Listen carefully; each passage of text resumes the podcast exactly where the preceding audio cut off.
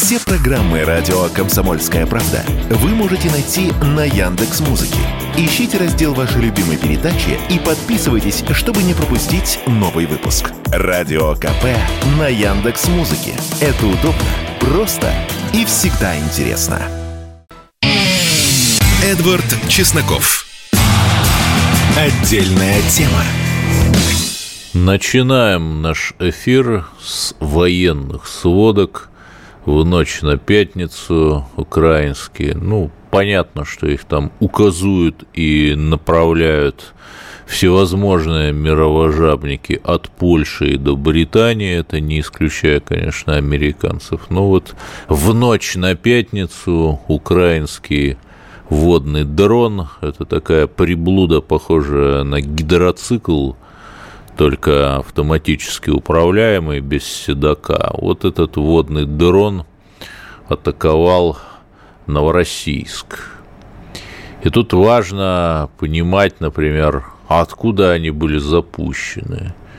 Э, всем известна история это взаимодействие Грузии, например, с НАТО и США. Не запустил ли кто-то их из Грузии? Это я ни в коем случае не утверждаю. Я со знаком вопроса, чтобы отрабатывали все версии, потому что мы видим, что приплывает в Батуми российский теплоход, а там скачут некие местные ультралибералы, не хотят видеть русских, не любят. То есть при том, что, конечно, мои слушатели знают о том, что в Грузии есть и патриоты Грузии, которые хотят хороших отношений с Россией, но есть и другие люди, которые абсолютно легли под США и сделают вообще любую дичь вплоть до очередного саакашвилизма. Но это так, на самом деле. Про Грузию я просто к слову сказал. Важно, что новороссийскую базу ВМФ не атаковали.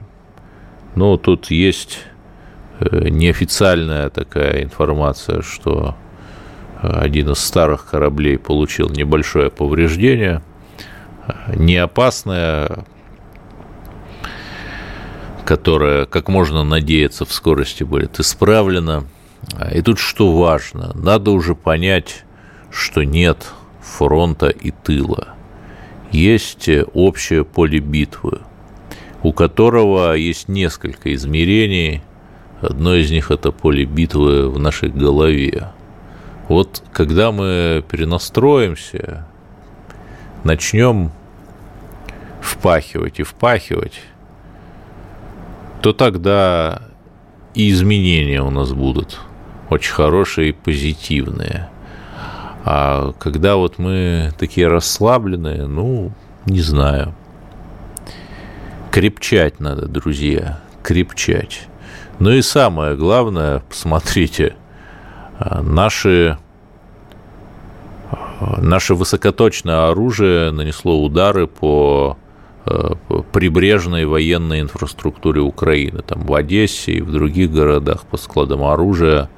Понятно, что последствия для украинского милитаризма очень серьезные. Понятно, что это даже сравнить нельзя вот с какими-то незначительными повреждениями там нашему десантному кораблю, который слегка накренился и уже отбуксирован на причальную стоянку, где с ним занимаются. И понятно, что единственное, что может делать Украина и ее кураторы, это наносить вот такие вот медийные удары, эффектные такие, которые широко твиттерятся и телеграмятся, но не более. А вот мы, наоборот, системно воздействуем на ее военную инфраструктуру.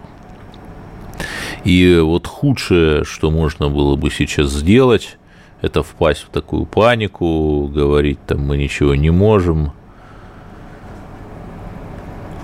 Да можем мы много. Просто невозможно э, поставить дронобойку к каждому стогу сена, в который может прилететь дрон, так что этот сток загорится. Ну, невозможно, понимаете? И нужно быть просто к этому готовым. Нужно, чтобы везде мы были готовы отражать атаки вот этих вот водных дронов. Причем, заметьте, в Севастополе худо-бедно научились. Наши корабли, которые до Стамбула ходят, тоже как-то научились эти водные дроны отражать их атаки. Нужно везде научиться. В Каспийской флотилии, на Тихоокеанском флоте, везде. Просто быть готовым к тому, что какие-то такие вражеские устройства могут появиться. Изживать тыловую психологию надо. Вот как только мы ее научимся и изживем, то э, и меньше таких конфузий будет. Конфузия – это слово из лексикона Петра Первого, э, при котором Э, океанский русский флот появился. Ну, он и раньше, естественно, был, но в таком мощном океанском формате. Ну ладно. Еще достаточно спорная новость. Говорят, что, хотя опять кто говорит, вот циркулируют какие-то слухи, чьи-то это психотронные операции, конечно. Ну, в общем, говорят, что хотят не то запретить сборы, которые ведут военкоры и прочие телеграм-активисты, включая даже меня, не то и как-то поставить под контроль. И тут что важно? А, невозможно полностью э, покрыть все потребности фронта, да. Понятно, что нужны какие-то общественные инициативы, которые помогают. Ну, например, есть ОНФ, который собирает. Есть губернаторы, которые регулярно ездят к своим подведомственным частям территориальным и привозят им беспилотники.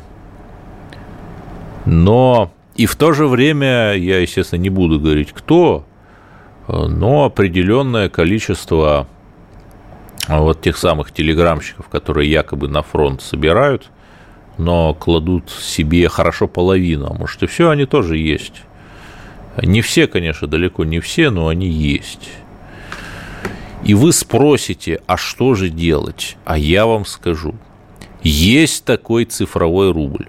Вот вы знаете, что с 1 августа официально законодательно разрешен цифровой рубль, крипторубль.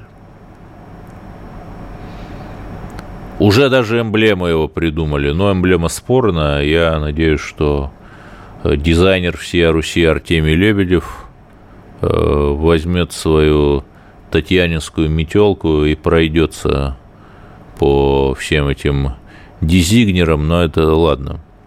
Что такое крипторубль и как он связан со сборами, например, на нужды армии, да и не только ее, вообще с любым движением средств? А, криптовалюта – это как меченый атом. С помощью базы данных транзакции этой криптовалюты, любой, в общем, потому что такова ее архитектура, ты можешь посмотреть, кто выпустил эту криптовалюту, в смысле, конкретно вот эту криптовалютную единицу, условно говоря, конкретно вот этот крипторубль. Или вот эту криптокопейку, или вот эти 10 крипторублей. Куда они дальше были направлены и на что они были потрачены. То есть, по сути, вот знаете, как меченый атом пускают по организму человека, а, например, он там попадает в какой-нибудь больной орган и сразу начинает так вот пульсировать, и ты на специальном приборе сразу же видишь, ага, вот тут не в порядке. Вот эта вся криптовалюта, в ней используется технология меченого атома. То есть, если я, например, мне кто-то жертвует крипторубль, если я на него покупаю форму, униформу для бойцов, например, то это видно по базе данных, и любой человек через блокчейн, да, это страшное слово наконец-то прозвучало, может посмотреть. Если я покупаю на это деньги домик в Абхазии, ну, это такой очень тонкий троллинг для своих, иностранцы не могут купить в Абхазии имущество, я так пошутил. Но если я покупаю домик в Абхазии, то это тоже видно через блокчейн.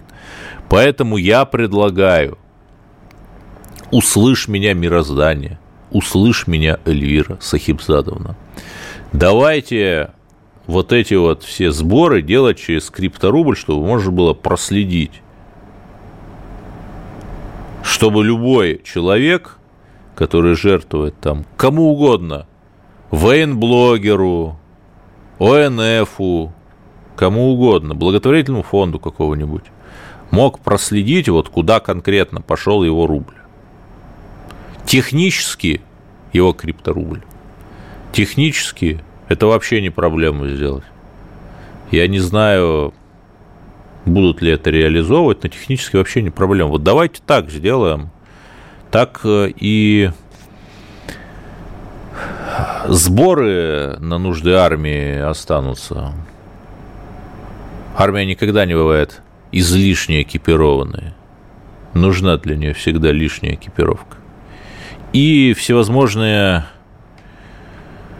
мошенники будут отсечены. Вот я к этому призываю. Давайте используем великий выдающийся крипторубль, а не будем с плеча так вот обрубать крылья и все прочие части тела нашим волонтерам, помогающим армии. Продолжим через минуту. Эдвард Чесноков. Отдельная тема. Наш ужасающий эфир, э, защищающий права геев, безусловно, продолжается. Ну вот, а, немножко тоже про Украину. Есть такой представитель вот этого вот киевского наркокартеля Данилов, секретарь Совета нацбезопасности и обороны Незалежный, назвал россиян азиатами. Как будто это что-то плохое. Я спокойно к ним, то есть к русским отношусь, но они азиаты. У них совсем другая культура, наше ключевое, то есть украинское ключевое отличие от них человечность. Подождите. То есть а, с его точки зрения азиаты это что-то плохое. То есть э, Центральная Азия, э, Кыргызстан, Таджикистан, Узбекистан, где обсерватория Улугбека с 15 века существовала, когда в Европе за астрономические открытия можно было отправиться на костер. Это с точки зрения этого СНБОшника, наркокартельщика, это дикость. При этом э, в Кыргызстане, да и в других странах Центральной Азии соросята, соросята – это всякие местные активисты, которые скачут в вышиванках, буквально скачут там Естественно, упоротые русофобы в край упоротые. Естественно, они этого не заметят. Это же а, их собственная, э, филиал их собственной ссорососедочки на Алексея Данилова, СНБОшника, они никогда не прыгнут. Они с русскими старушками продолжат сражаться. То, что буквальный там второй человек или третий в украинской военной иерархии так вот их облил, им абсолютно наплевать. Знаешь, что поразительно, что э, ну, я не сторонник, конечно, многонациональности, я сторонник полиэтничности, потому что каждая империя полиэтнична, но при этом у нее вполне понятный твердый базис. Там. Империя сифивидов э, в Иране э, средневековом это ислам, причем шиитский ислам, так сказать, специально модернизированный для Персии. Византия, потом Россия, это вселенское православие, ну, понятно. Даже у Америки вот была эта протестантская идея исключительности, а, бизнес бизнес-проекта, страны как бизнес-проекта и града на холме. Но, слушайте, вот эти вот украинские главари, они же реально упоротые. Они же реально больны белым расизмом.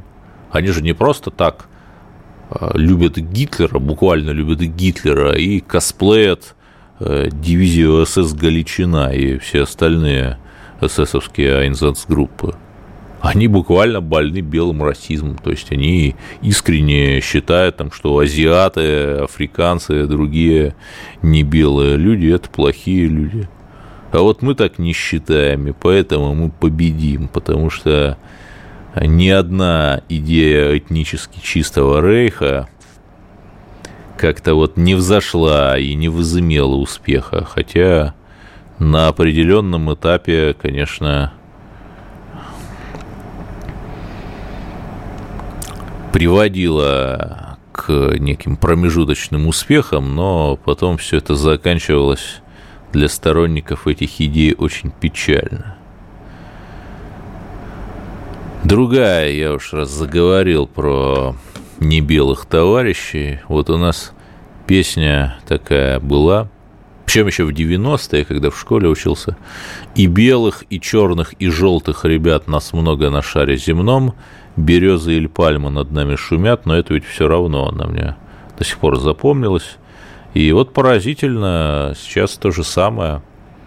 А, там на форуме Россия-Африка, из- из-за которого не вышла моя программа неделю назад, потому что я на этом самом форуме вместе с делегацией «Комсомольской правды» был.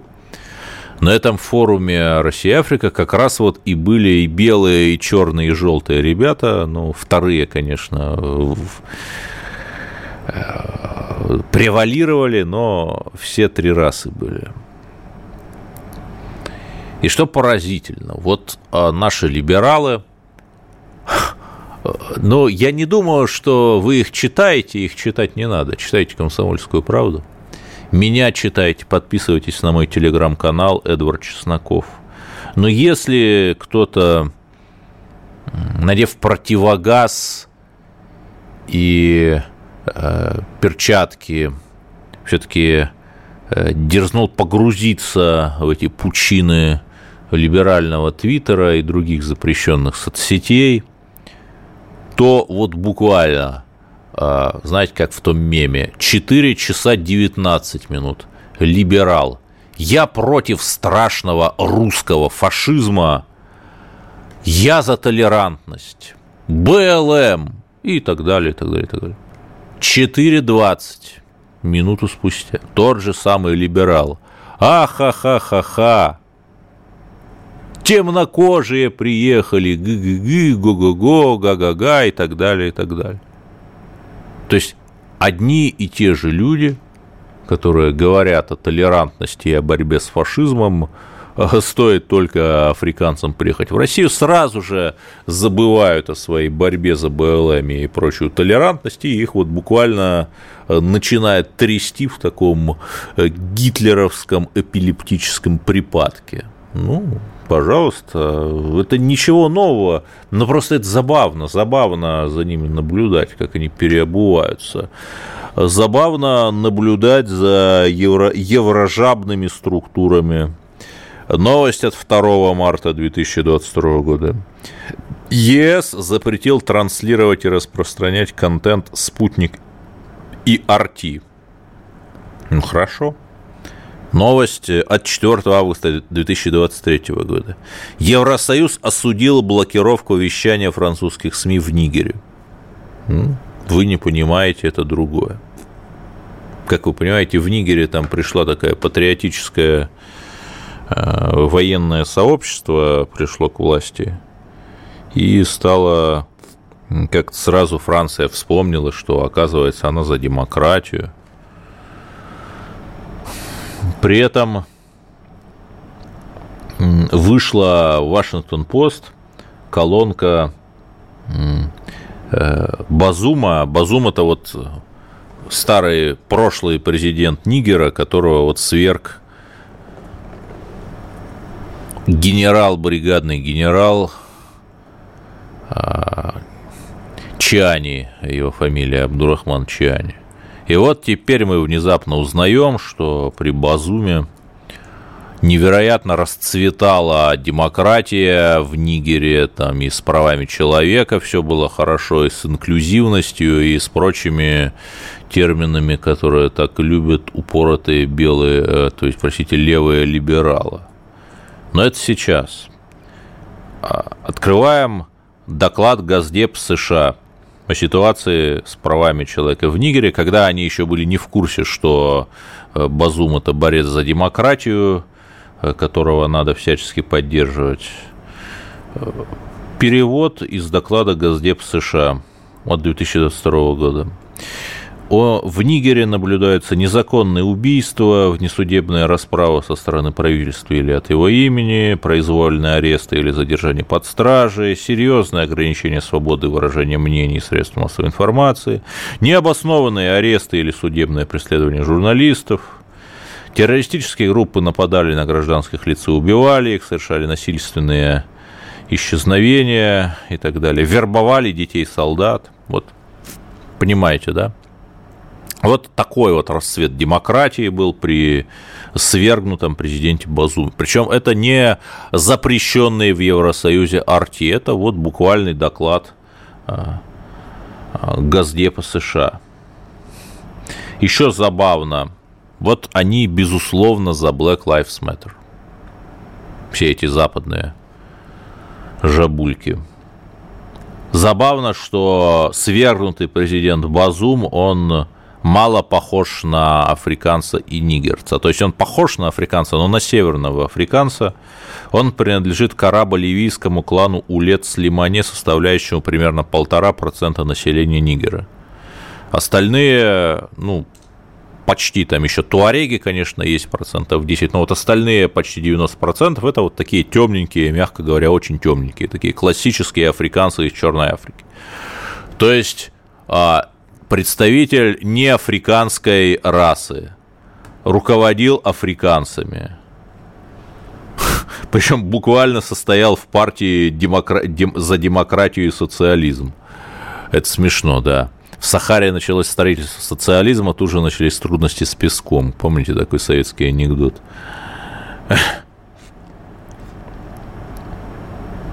Его свергли. Африканское большинство хочет взять власть. Что делают белые?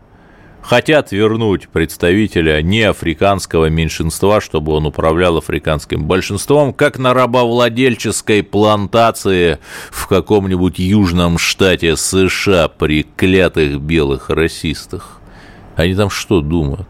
Это даже не двойные стандарты.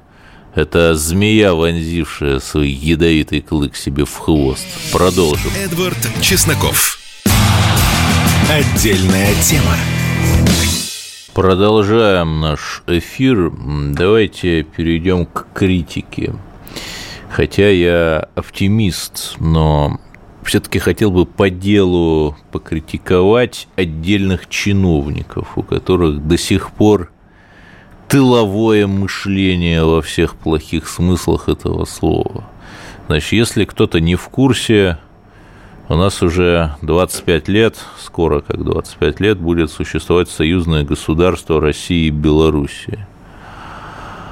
Наверное, одна из черт союзного государства – это удобство сообщения, прежде всего транспортного сообщения между двумя государствами-членами этого союзного государства. И вот нынешним летом, когда в Витебске э, проходило выездное заседание парламентской ассамблеи союзного государства. Там был наш спикер Володин, был их спикер Андрейченко. Неоднократно и наши депутаты, и сам спикер поднимали вопрос о том, что нужно вернуть пригородное электричечное сообщение – между двумя нашими государствами, потому что вы удивитесь, но сейчас, например, от Смоленска до Орши можно доехать только по межгостарифу, сильно дорогому. От Смоленска до Минска в три раза э, дороже, чем от Москвы до Смоленска, хотя расстояние одинаковое. И вот новость. Отлично. Жители южных частей Псковской области смогут добраться до Белоруссии на пригородном поезде. Планируется движение приграничных пригородных поездов из Великих Луг и Новосокольников. Это довольно крупные ЖД-узлы, э, города, э, довольно крупные, до Алещи.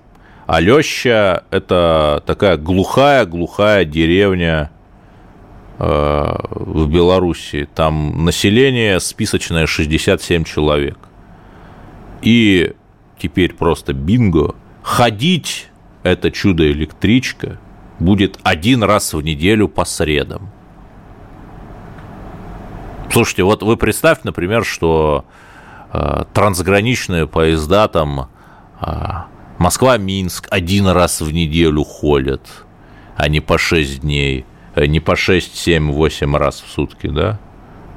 И при этом, э, друзья, людям не нужен, людям не нужен поезд в деревню Алёща. Людям нужен поезд, э, например, из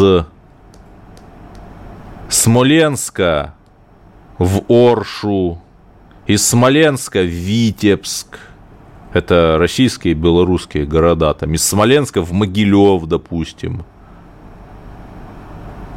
Из Брянска в Гомель. Понимаете, да? И так далее. Там, я не знаю, э, из Великих Лук в Витебск, ну, допустим, я условно говорю. Понимаете, да? А в абсолютно глухую деревню, которая просто является первой белорусской станцией по другую сторону границы, ну это просто бред. Там ближайшая крупная станция это Полов, Полоцк. До Полоцка никто не планирует пускать. В общем, наши региональные чиновники, они, как всегда, в своем репертуаре. Взяли под козырек – сделали так, что лучше бы не делали. Причем я допускаю, что это какой-то тоже э, э, некой искаженной информации, что, может быть, будут и другие электрички между Россией и Белоруссией. Но вот пока что так. Очень серьезные, солидные транспортные ресурсы сообщают, ранее в фейках не замечены. И после этого, после того, как эта электричка закономерно не будет иметь э, ходящая раз в день куда-то в глухие леса никакого спроса, то чиновники могут сказать, нет, но на электричку не было спроса, э, забыв умолчать, что не было спроса, потому что никому не нужна электричка, ходящая раз в неделю. И, соответственно, мы ее закрываем. Стыдно, конечно, стыдно, стыдно нашим чиновникам, но давайте я все-таки за наших чиновников, конечно, хотя и им тоже. Э, вернусь к африканской истории, к нашим либералам, которые гогочет и гогочет э, над Африкой, видимо, будучи не в курсе, э, что сейчас смеяться над Африкой, говорить хи-хи-хи, к вам приехала какая-то Африка, это, ну, если не зиговать откровенно, то это вот абсолютно э, просто наплевать вот на весь леволиберальный дискурс западный про Black Lives Matter, ну, допустим. И вот либералы говорят, у них вот постоянные какие-то набор истерик, вот они говорят, что 20 миллиардов долгов Россия списала Африке. Но это, правда, еще в 2019 году, но как бы вот они продолжают истерить. Это, запомните, это один из признаков вменяемости политического комментатора. Если вот он это на полном серьезе говорит, ах, какой ужас, что мы э, списали Африке эти несчастные 20 миллиардов долларов, при том, что э, ВВП России, там есть разные способы оценки, там есть по, по, по, извините, по ППС 5 э, триллионов долларов. Вот последнее, там мы пятое по по ППС в мире, ну, то есть сравните 20 э, миллиардов и 5 э, триллионов. И понимаете, в чем дело? Я не слышал э, чтобы эти либералы как-то возмущались тому, что Гайдара Чубайсы обобрали народ в 90-е. Я не слышал, что эти, чтобы эти либералы возмущались там, тому, что американцы просто заблокировали там, по-моему, 9 миллиардов а, настоящих живых полновесных долларов на зарубежных счетах Афганистана, благодаря и, и, и э, соответственно, Афганистан не может просто купить еды. Афганским детям нечего есть. Американцам на это плевать. Просто плевать. Но вот они истерят из-за 20 миллиардов. Хорошо объясним списанных Африке. Вы вообще в африканские страны ездили когда-нибудь, вы видели? Да, там есть точка роста, но там ужасающая бедность. То есть там просто во всей средней африканской стране нет таких живых, я подчеркну, не потенциальных там каких-нибудь алмазных копий, а живых активов, которые бы это стоили. Никто не найдет таких активов. Далее, вот американцы. Американцы за 10 лет с 2012 года по 2020 только в одной Нигерии потратили на безвозмездные программы помощи порядка 10 миллиардов долларов. За 2020 год они направили э, в Нигерию по линии USAID и других подобных организаций некоторые из которых признаны в РФ нежелательными, миллиард долларов. Это за 2021 год. Это еще раз, это буквально откройте статью в Википедии. Я, правда, англоязычную Википедию читайте, но вот откройте статью в Википедии «Американо-нигерийские отношения». То есть, когда американцы, значит, тратят свои деньги вообще непонятно на что, понятно, что эти деньги там пилятся, то вот либералы молчат. Когда мы списываем еще старые советские долги, которые никак не конвертировать в активы, либералы возмущаются. Но самое это главное, что Россия с Африкой наторговала в среднем за год на 18-20 миллиардов долларов. То есть в среднем мы каждый год наторговываем с Африкой на сумму, которая соответствует этим один раз списанным долгам. То есть мы уже с 2019 года получается, в четыре раза отбили эти несчастные, списанные африканцам долги. При этом, э, получив позу морального преимущества и, безусловно, упрочив свои дипломатические позиции на континенте.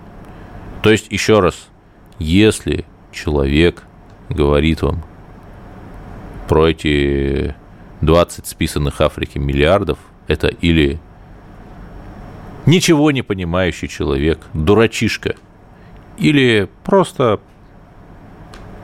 гипноизлучатель на зарплате.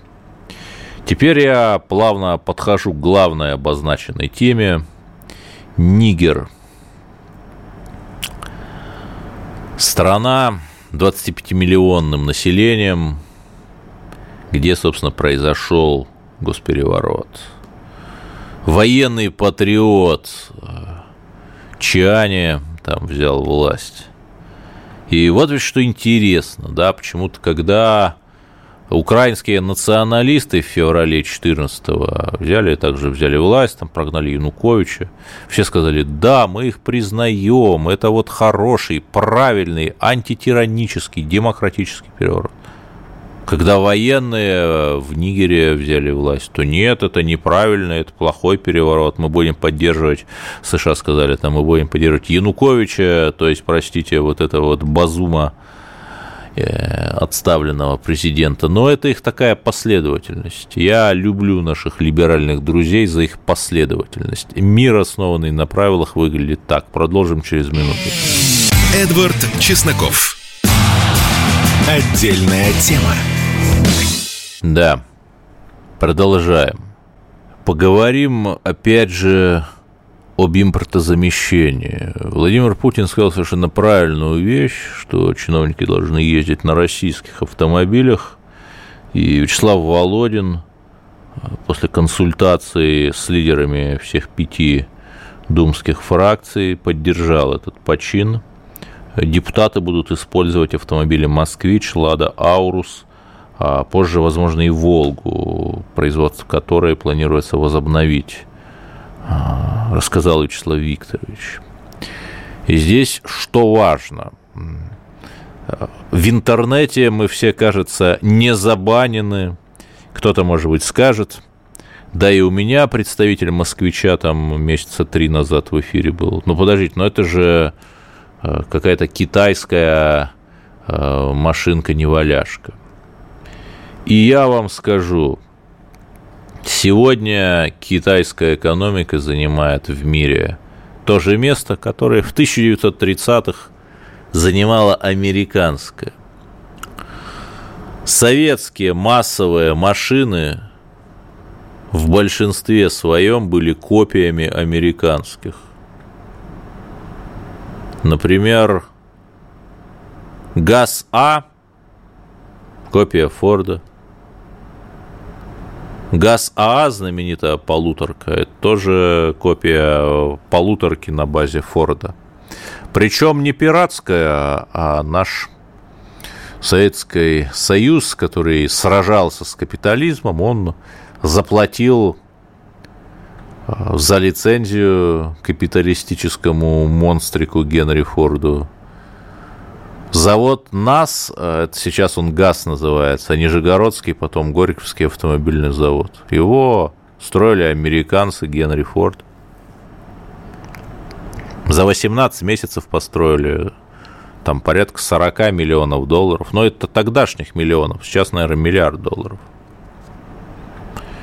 Э, советский знаменитый трактор «Красный Путиловец» – это Фордзон Путиловец. Может быть, видели эти все плакаты времен коллективизации, там «Счастливый колхозник на тракторе». Это 42 тысячи тракторов, это вот тоже лицензионная копия Форда. Трактор Фордзон у него был. Причем э, сам Форд рос на такой средней ферме американской. Видимо, делал этот трактор под примерно такую ферму. Под большие хозяйства типа колхозов он не очень подходил, просто не справлялся с нагрузкой. Но у нас, раз Генри Форд сказал, вот мы, значит, скопируем вот такой трактор. А, ГАЗ М1, вот знаменитая М-ка из фильмов про войну, тоже копия Форда, правда, уже переработанная, там стала появляться уже и советская конструкторская школа, после чего Сталин уже во второй половине 30-х свернул сотрудничество с дядюшкой Генри, потому что он был уже больше не нужен. Повернулся к американцу с задним бампером. Но до этого и при этом вам любые, значит, неосоветчики расскажут, ах, какая у нас была хорошая, мощная индустриализация, там, как мы страну поднимали, действительно поднимали, и действительно индустриализация была мощная, с этим никто не спорит, но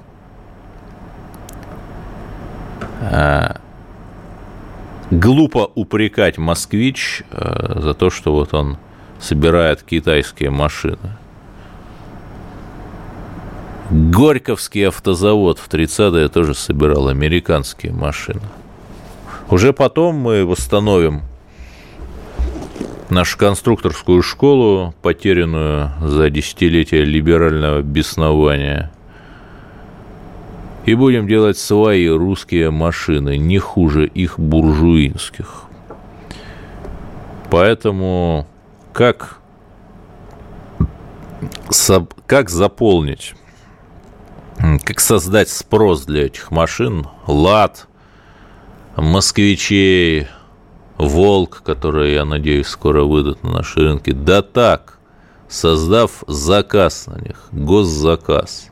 Вот сколько у нас там парламентов, у нас Дума есть, есть региональные парламенты – Совет Федерации. Я уж не говорю о других органах власти, исполнительной, не только законодательной. И вот э, депутаты во главе с Володиным эту инициативу президента поддержали.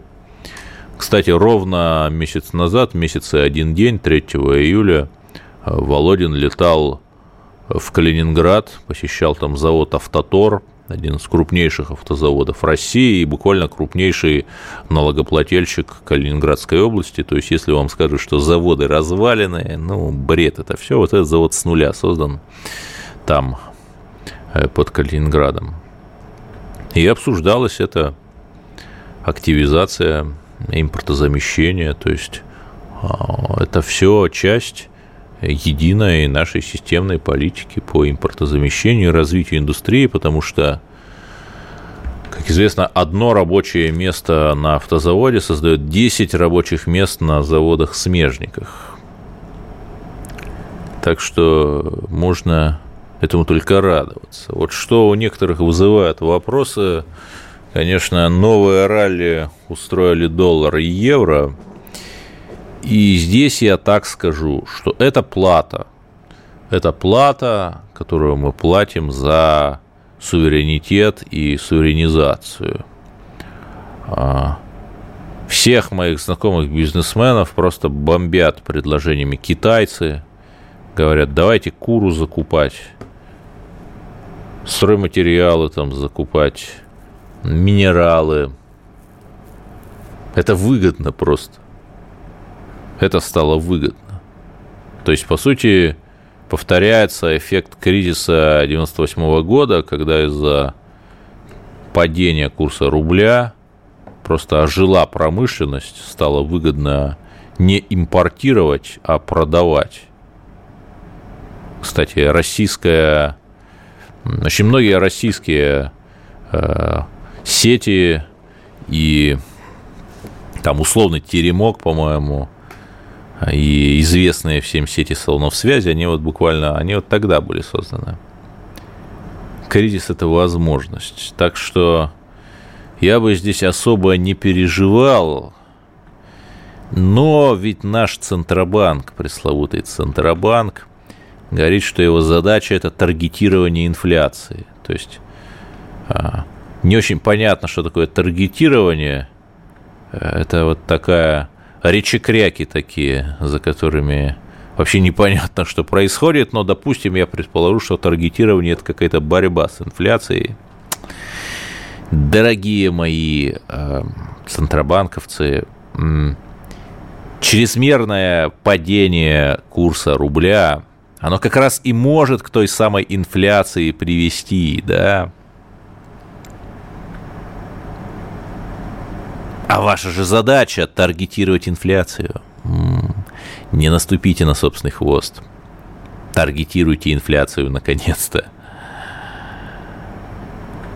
Но опять же, я скажу, это не повод для паники. Мы видели, что когда нам надо было, то рубль очень даже хорошо укреплялся. Поэтому без паники, дорогие друзья – будем работать, строить и жить. Слушать комсомольскую правду, конечно, тоже будем. Потому что это экзистенциальная битва с коллективным Западом и с несчастными зомбированными украинскими солдатами, которые под влиянием своих гипноизлучателей – будучи обмануты Западом и его Зеленским, идут и идут на верную смерть, на наши хорошо укрепленные позиции. Это вот уже даже мем последнего дня кустарники мешают. Кустарники мешают а, немецким, британским и другим бронемашинам двигаться вперед на наши позиции. Если бы не кустарники, то они бы уже победили бы всех. Но кустарники мешают. Какие они нежные, эти леопарды, Брэдли и прочий безумный зоопарк. Я, конечно, жду, что дальше. Что дальше им будет мешать дождь им будет мешать, а, трава, может быть, солнце, Может быть, им будет мешать российское имперское наследие. То ведь едешь по Новороссии, зная, что она русская, не, неуютно э, натовскому солдату или подготовленному НАТО солдату по ней ехать. А так вот. Поэтому, дорогие друзья, безусловно, верим нашему верховному главнокомандующему, верим и молимся за наших солдат, причем молимся от всего сердца, потому что наш солдат должен знать, что о нем думают. Вот давайте думать, верить, помогать, и все будет хорошо. Мы обязательно победим, потому что добро должно победить, и оно всегда побеждает так же, как в 1945 году. Спасибо, до свидания. Эдвард Чесноков. Отдельная тема.